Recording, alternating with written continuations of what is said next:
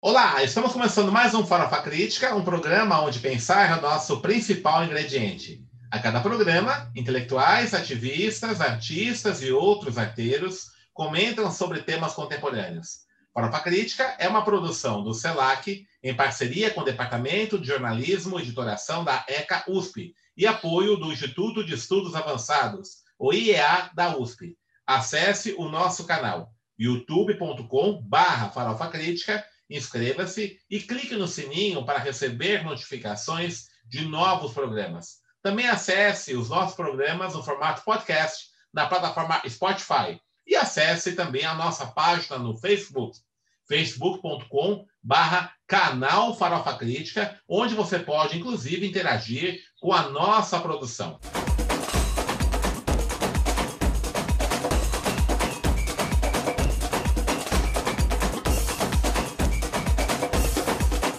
O Farofa Crítica de hoje recebe Mariana Moura. Mariana Moura é professora de RI, doutora em energia pela Universidade de São Paulo e mãe de dois adolescentes. Olha só. Apresenta o programa Papo Consciência no YouTube, dirigiu a Associação dos Pós-Graduandos da USP Capital e fundou, junto com renomados cientistas, os cientistas, movimentos cientistas engajados, para criar a bancada da ciência organizou em São Paulo atos em resposta ao incêndio do Museu Nacional contra o corte das bolsas de pesquisa e a Marcha pela Ciência em 2019. Levou a ciência para a Paulista, fez palestra para a comunidade do Bexiga sobre Covid e na rua Queimadas da Amazônia, sobre Queimadas da Amazônia. Mariana, muito obrigado por você ter aceito o nosso convite, né? E aproveitando esse currículo, né, muito bom, é seu, de ativismo em prol da ciência, como é que você enxerga a situação da ciência nessa tragédia chamada governo Bolsonaro, com trocas constantes aí na, na presença da CAPES e tudo isso? Bom, oi, é um prazer enorme estar aqui com o professor Denis de Oliveira. Queria é, agradecer o convite, muito, agradecer muito e, e, pela oportunidade de falar né, um pouco sobre essa questão da ciência no Brasil. Hoje a gente está com um problema duplo na ciência brasileira. Né? Eu vou falar desse problema, mas primeiro é, eu queria lembrar que, mais do que nunca, a sociedade brasileira está percebendo a importância da ciência e dos cientistas, né, do trabalho que a gente faz de, de pesquisa, de produção de conhecimento, de produção de tecnologia, de produção de soluções para os nossos problemas. Exatamente nesse momento em que a sociedade percebe mais essa importância, em que a gente, em que nossa sociedade precisa mais dos cientistas, é que a gente está sofrendo ataques é, cada vez maiores. Primeiro, o ataque político ideológico, né, do ponto de vista do discurso, que a gente tem sofrido desde o início do governo Bolsonaro, com ministros, o próprio, o próprio presidente, é, ministros de, o ministro do, da, da Educação, que ataca as universidades, que diz que em universidade não se faz, universidade pública não se faz nada, que a gente não trabalha, né? E e isso é o ataque político ideológico para culminar agora na perseguição a cientistas.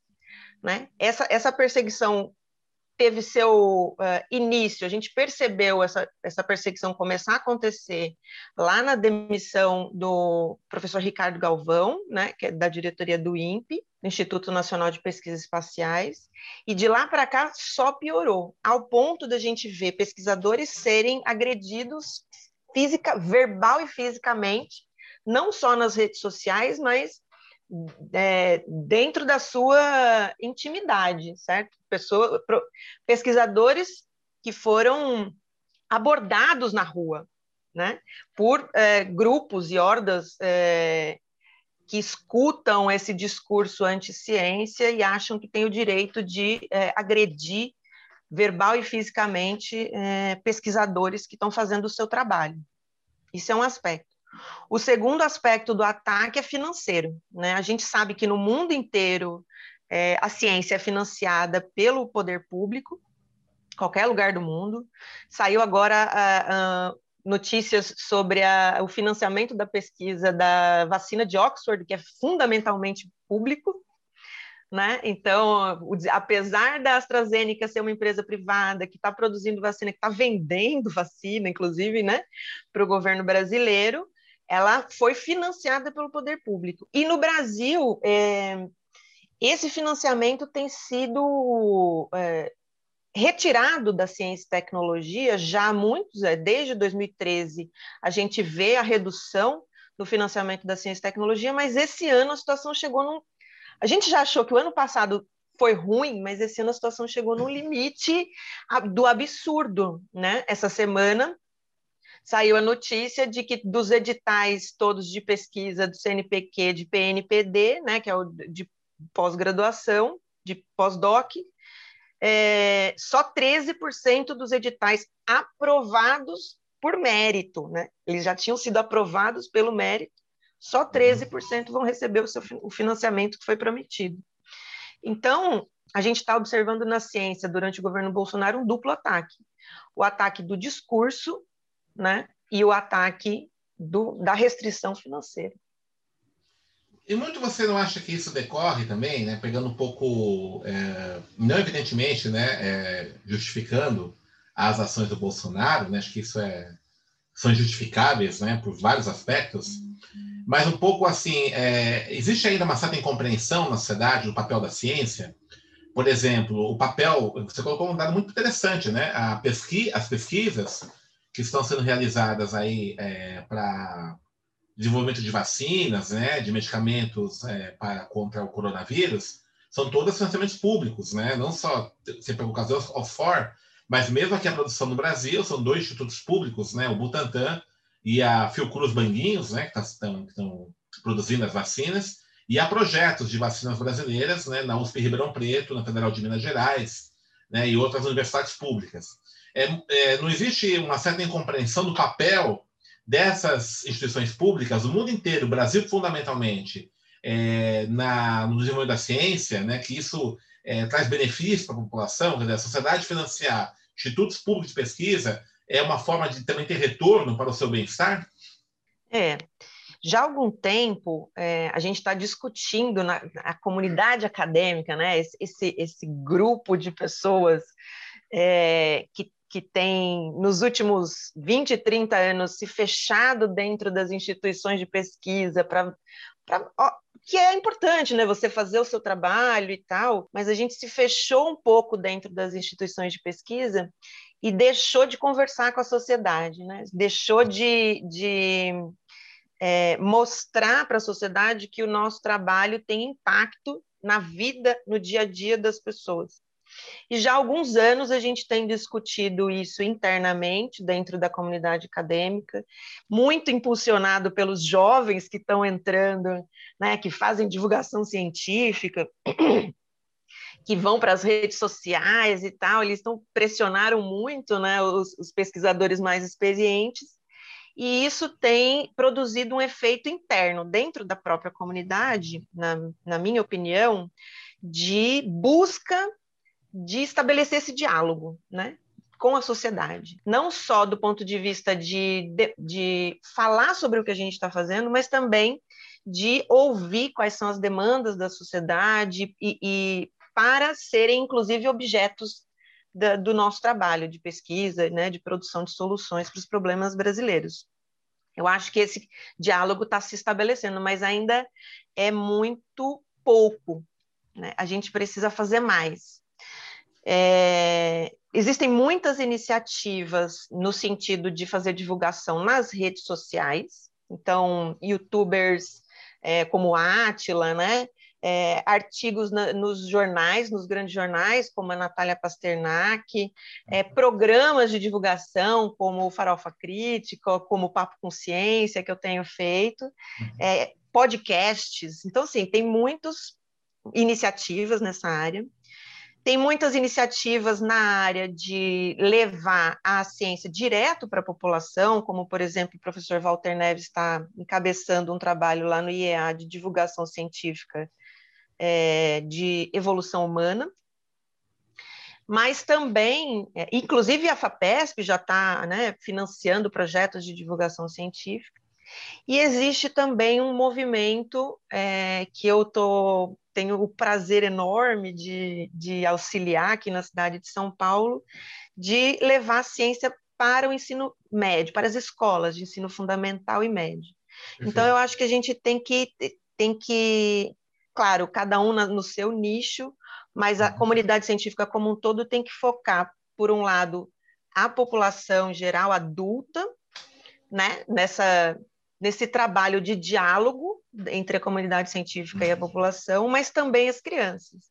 Né? Uhum. Reforçar o ensino fundamental, é, o ensino básico, né, educação básica, é fundamental para a gente não só consolidar o entendimento da população brasileira sobre a importância da ciência e do processo científico que demora e demanda tempo e recurso né, financeiro e humano, mas também é, produzir novos pesquisadores, né, novos cientistas, que a gente vai precisar né, de novas gerações de cientistas no Brasil. Então, esse movimento existe, mas é, ainda depende muito de voluntarismo e voluntariado, né, da vontade do, do cientista de fazer isso.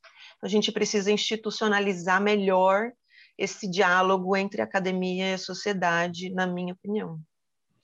Mariana, você é, não, não acha que, por exemplo, existe ainda uma incompreensão dessa temporalidade da ciência? É, por exemplo, você imaginar assim, é, vacinas como essa, por exemplo, são produtos de anos e anos de pesquisa, né? E aí, é, muitas vezes, há uma certa incompreensão de que é, de busca de resultados imediatos, né? É, então, claro, né, a ciência envolve um investimento de longo prazo, médio e longo prazo. É, são trabalhos que não vão dar os resultados amanhã, né? E nós vivemos um momento, esse momento aí da é, que eu posso chamar de uma cultura neoliberal, né, de buscar resultados imediatos, né? Essa pressão pelo presente, pela mediaticidade, pela resposta imediata. Né? O próprio lógica do capitalismo neoliberal impõe isso e há uma percepção né, de tudo que é, é generalizado no senso comum, de que só vale a pena investir em coisas que dão resultados imediatos. Né? Muito isso. Eu vejo, inclusive, por exemplo, no próprio. Até alguns métodos ou propostas de educação, por exemplo, que, levam, que vão no sentido de é, desenvolver nos educandos é, a capacidade de dar respostas imediatas a problemas imediatos, né? e não pensar é, é, numa dimensão mais propedêutica, é, mais é, abstrata, mais teórica e tal, que vai apresentar questões mais a longo prazo. Como é que você enxerga um pouco isso? Né? Porque é, um, é uma questão cultural, e na educação, está na sociabilidade neoliberal, né? há um enfrentamento muito forte disso. Né? Como é que você enxerga esse desafio para, para nós cientistas, né? Olha, é, eu, eu, li essa semana uma reflexão exatamente sobre isso, falando como que a perda da, de variações linguísticas e, e, de tempo verbal da nossa linguagem em função da comunicação via rede social tem produzido na, na, na média das pessoas uma é, uma falta de profundidade temporal, né? Digamos assim. Então, assim, você não, não, não, não ter na sua linguagem um tempo verbal que, que demonstre o que poderia acontecer, mas não aconteceu, faz você perder um pouco a imaginação da realidade de, um, de uma situação como essa, de uma coisa que poderia acontecer, mas não aconteceu. Eu achei muito interessante essa reflexão, porque diz respeito é, a, a, esse movimento moderno, né? De, de, comunicação via redes sociais, rápido, intenso, instantâneo, o quanto que as pessoas demandam que você responda no WhatsApp né, na mesma hora, e o quanto que frustra, especialmente os jovens, não receber essa, essa resposta imediata. Então, é, é uma cultura, é uma evolução cultural, mas eu acho que a gente precisa é, refletir um pouco sobre para onde que isso está levando a gente, sabe, Denis? Porque é, tem muita. Eu, eu tenho o costume de manter relações pessoais, de amizade, com pessoas de várias. É, várias vertentes ideológicas, digamos assim. Né? Eu converso, conheço e, e tenho né, troco muita ideia com, com pessoas de várias vertentes ideológicas. E, e eu, eu, participo de um grupo que tem muita gente que é apoiador do Bolsonaro, um grupo desse de WhatsApp, de vizinhos e tal. E aí, a discussão esses dias era: eu não vou tomar vacina porque eu sei que vacina demora 20, 15, 20 anos para ficar pronta e essa ficou pronta em um ano. Como é que pode estar tá pronta a vacina em um ano? Quer dizer, a, a maior parte destas pessoas quer que as coisas que a ciência produz tenham um retorno rápido, mas quando tem o retorno rápido, desconfiam. Questionam. É, é, é, um pouco ilógico, mas é, mas é a realidade. As pessoas estão questionando a vacina porque ela uhum. saiu rápido. Não entendem que essa vacina, para poder ter sido produzida em um ano, significa que foram gastos décadas para poder, poder chegar nesta tecnologia específica que está sendo Perfeito. utilizada para esta vacina específica, porque tem outras tecnologias que ainda uhum. estão sendo pesquisadas e que vão demorar mais para sair. Mas esta tecnologia específica já está dominada porque foram gastos anos de pesquisa nesta. É a, é a mesma tecnologia que é utilizada na vacina da gripe, por exemplo, que a gente toma todo ano. Uhum. É a mesma forma de fazer a vacina. Uhum. E antes de produzir a primeira vacina, foram, foram gastos décadas para poder entender vírus, entender a diferença entre vírus e bactéria, entender que vírus reage de uma determinada forma e que pode ser, quem sabe, que a gente consiga produzir uma vacina. Isso no início do século passado, final do século XIX, início do século XX. Então, assim, mais de um século de pesquisa foi necessário para que a gente conseguisse produzir em um ano uma vacina para um vírus novo. Então não é, não foi rápido. Desculpa, gente, se vocês acham que foi rápido, um século de pesquisa não foi rápido, foi demorado. e mais do que isso, foi necessário juntar milhares de cabeças no mundo inteiro debruçados sobre o mesmo problema para poder sair em um ano. E mais do que isso, foi necessário financiamento de quase todos os países do mundo colocando dinheiro para poder sair em um ano. Então, assim, foi um século de pesquisa, milhares de cabeças pensando no mesmo problema ao mesmo tempo e financiamento extenso para poder produzir essa vacina.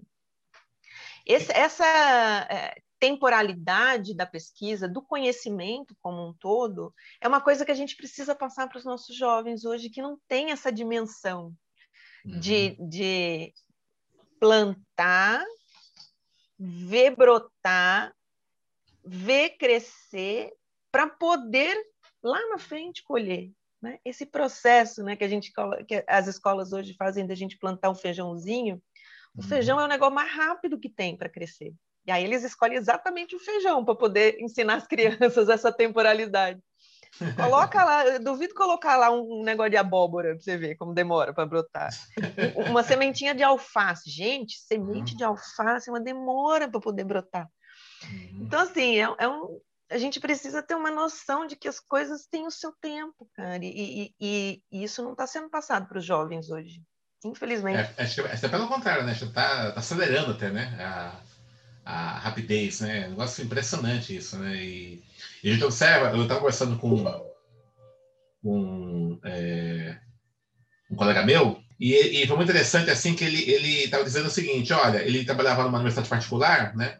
Qual é o incentivo, qual, qual a condição que eu tenho de, de fazer pesquisa é, numa instituição particular de ensino, é, se eu não sei se vou estar aqui no semestre que vem?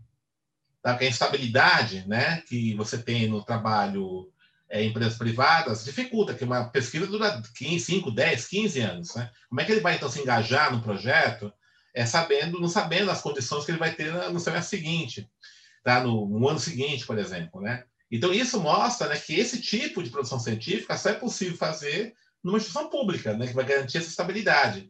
É, é, e acho que essa questão é importante colocar, né? porque, veja, qual que é a percepção do senso comum? E aí, criminosamente, né, o discurso neoliberal aproveita disso para defender essa ideia, né? Que a universidade é uma coisa muito cara, né? não tem como a, o Estado, a sociedade pagar o custo disso, que são privilegiados, que têm salário de emprego e tudo isso, né? Agora, se não tiver esse tipo de, de, situação é uma coisa complicada. Né? Eu tenho uma colega também, pessoa da Colômbia, e ela está falando assim que a grande dificuldade que a Colômbia tem em relação ao Brasil, tá? não é só questão, além da questão dos governos, né? mas a Colômbia ela não tem nenhum instituto que produz vacina, tem que importar tudo. Né, ela falou, no Brasil vocês têm o Butantan que estão fazendo, né? Então, meramente, é, tudo bem, tem um governo complicado, mas tem um instituto, né, o Fiocruz, que produz vacina. Aqui não, nós não temos isso, né? Nós temos que importar tudo de fora. E aí o custo é alto, né? Variações cambiais, a dependência desse tipo de transação, né? Então, uh, eu acho que são... Se, se tem uma coisa boa, né, dessa pandemia, é esse aspecto pedagógico. Né? Você acha que é possível a gente, a partir da situação da tragédia, né, a gente construir aí uma outra narrativa, né, contrapor essa, essa narrativa anticientífica? Olha, é, narrativa é uma disputa política. Sim. Né? É uma disputa de posicionamento político. E aí eu vou entrar numa outra seara, né? o, meu, o meu lado político. Opa! É, Vamos lá. É, eu, eu considero que a pandemia é, demonstrou cabalmente, não só no Brasil, mas no mundo inteiro, a falência de discursos é, liberalizantes no sentido de que a gente não precisa do Estado. Certo. Né? E, inclusive, economistas liberais estão defendendo uma série de medidas é, estatais para a recuperação da economia e para a manutenção da vida das pessoas é, é, financeira, né, da vida econômica, né, não do ponto de vista da, sanitário, que é óbvio que, que é necessário o Estado, mas do ponto de vista econômico. Então, existem, esses economistas estão defendendo, inclusive, a atuação do Estado nesse, nessa área. Então, eu acho que a gente vai sair dessa pandemia tem gente que fala 5, 10 anos, né? pesquisadores né, dessa da área é, epidemiológica dizem que demora um tempo até a gente realmente conseguir controlar o vírus, mas do ponto de vista político, a gente vai sair discutindo um novo projeto econômico para o mundo. Existe uma nova configuração econômica e política mundial que está se dando e se consolidando durante esse período da pandemia, mas no Brasil o que está se consolidando é a discussão sobre a necessidade de um projeto nacional de desenvolvimento próprio, certo? Uhum. E aí eu vou entrar na minha discussão, talvez, de, de, de pesquisa. Minha, minha tese de doutorado discute exatamente o desenvolvimento né, de países da periferia capitalista é, e a necessidade de, de você ter a necessidade de você ter um desenvolvimento próprio científico e tecnológico para que você consiga distribuir a riqueza do país pela população. Porque a concentração de renda no nosso país é muito grande. Todo mundo que fala que o Brasil é um país pobre você mesmo deu aí a, a, a, comparação com a Colômbia. O Brasil não é um país pobre. O Brasil é um país muito rico. É um país muito Desigual. rico que, que, tem muita pobreza, que tem Sim. miséria. Certo? Então, é, eu acho que a gente vai sair, a gente pode sair dessa pandemia com uma discussão sobre desenvolvimento é, brasileiro, nacional, independente e demonstrado porque no começo da pandemia, quando a gente precisou de, dos equipamentos de proteção individual e tentou comprar no mercado internacional, não foi falta de dinheiro que fez demorar os EPIs uhum. chegarem no Brasil. Foi o, o fato de ter um outro país com muito mais dinheiro que foi lá e comprou tudo que tinha no mercado, que foi os Estados Unidos. Uhum. Então, a gente tinha o dinheiro para comprar, chegamos a fazer o pedido, a comprar os EPIs da China, mas os Estados Unidos foram lá e compraram tudo antes, e a gente teve que esperar uma segunda leva para chegar no Brasil.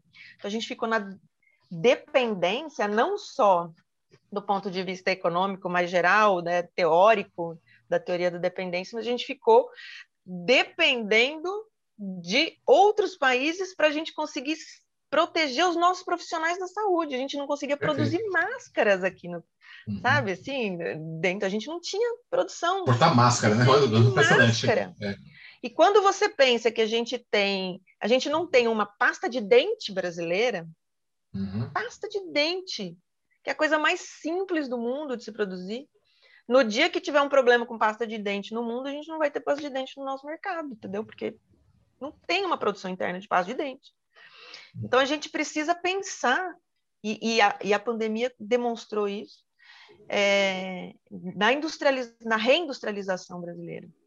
E aí tem todo o Projeto Nacional de Desenvolvimento, geração de emprego e renda, distribuição da riqueza, tudo que está acoplado dentro dessa discussão. Então, eu acho que nesse sentido do discurso liberalizante, liberal, é, esse discurso perdeu muito durante a pandemia, perdeu muito apoio.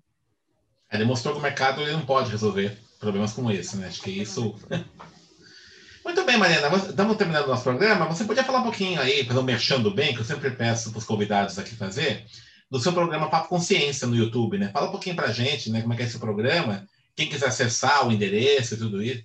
Tudo isso. Bom, a gente tem a gente tem um pro, cientistas engajados no canal do YouTube dos cientistas engajados. A gente tem um programa chamado Papo Consciência, em que a gente conversa com cientistas e pesquisadores, né, de, é, que estão no, na ponta do, das suas áreas de pesquisa, né, trabalhando no limite do, da tec, do desenvolvimento tecnológico, do desenvolvimento do conhecimento, sobre assuntos do dia a dia. Então, é, o mês passado, a gente fez uma série de programas entrevistando mulheres cientistas, grandes mulheres cientistas. Nós fizemos uns debates, bate, é um bate-papo, na verdade, né? Uhum. Trocar uma, vamos trocar uma ideia com o cientista, é mais ou menos por aí. E aí a gente recebe também perguntas do público e as cientistas, os, os cientistas, né, os convidados respondem.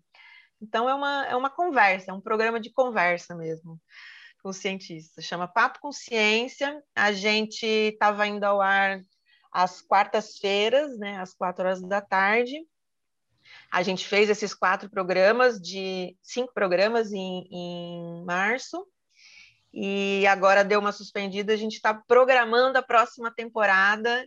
É, a gente vai falar sobre os, os Objetivos de Desenvolvimento Sustentável né? Então a gente vai discutir os ODS aí durante 17 semanas, a gente vai lançar o nosso programa, relançar o nosso programa com essa, esse debate. Legal.